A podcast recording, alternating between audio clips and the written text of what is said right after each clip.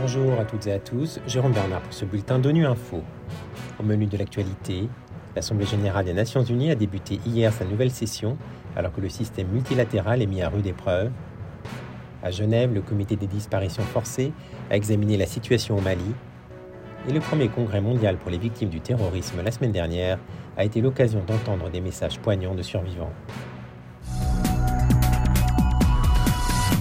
À l'ouverture de la 77e session de l'Assemblée générale des Nations unies hier, Chaba Korossi, nouveau président de cette assemblée, a rappelé que cet organe a été conçu pour y bâtir la confiance et contribuer à la paix et la sécurité, au développement et aux droits humains. Pour sa part, Antonio Guterres, secrétaire général de l'ONU, a souligné que les prochains mois continueront à mettre à l'épreuve les forces et la durabilité du système multilatéral qu'incarne l'ONU. On l'écoute. Les multiples défis qui marquaient la 76e session sont toujours présents alors que nous abordons une nouvelle assemblée. Nous sommes confrontés à un monde en péril dans toutes les facettes de notre travail à promouvoir la paix, les droits humains et le développement durable. Pour répondre à ces défis communs, il nous faudra faire preuve d'une constante solidarité et nous montrer à la hauteur de la grande promesse et du potentiel de cette organisation. Les Nations Unies sont le foyer de la coopération et l'Assemblée générale incarne la vie au cœur de ce foyer. Le monde attend des membres de l'Assemblée qu'ils fassent usage de tous les moyens à leur disposition pour négocier, bâtir le consensus et offrir des solutions. Le débat, la délibération, la diplomatie, ces trois outils éternels représentent la meilleure voie vers un monde meilleur et plus pacifique. La 77e session doit être un moment de transformation pour les peuples et notre planète, et ce moment a lieu maintenant people and planet alike. The time is now.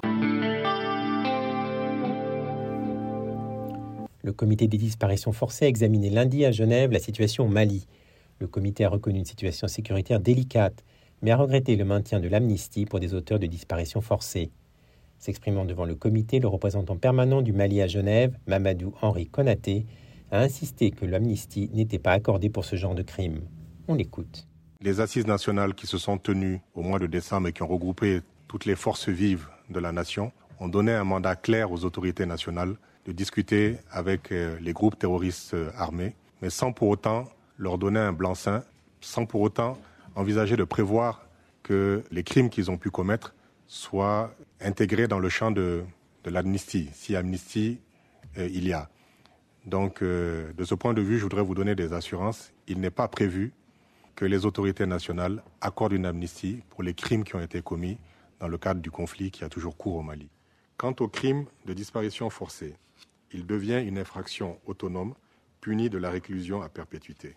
Par ailleurs, l'ordonnance numéro 2014-003 PRM du 15 janvier 2014 portant création de la commission Vérité, Justice, Réconciliation, en abrégé CVJR, a été adoptée. Le premier congrès mondial des Nations Unies pour les victimes du terrorisme a eu lieu à New York la semaine dernière. Il a rassemblé plus de 600 participants, dont 85 victimes du terrorisme provenant de 25 pays. Son but, faire progresser les droits et les besoins des victimes du terrorisme.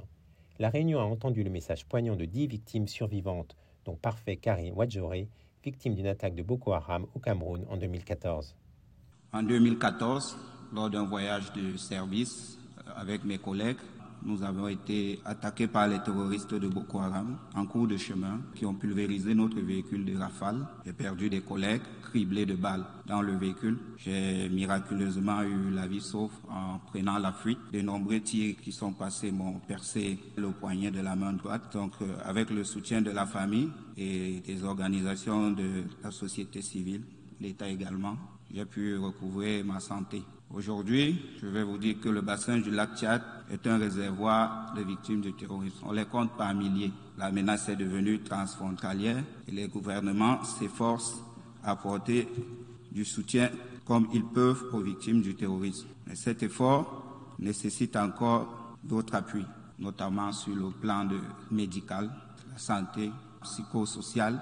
Je vous lance ici un appel de faire à nouveau des efforts dans ce sens afin que aucune victime ne soit oubliée.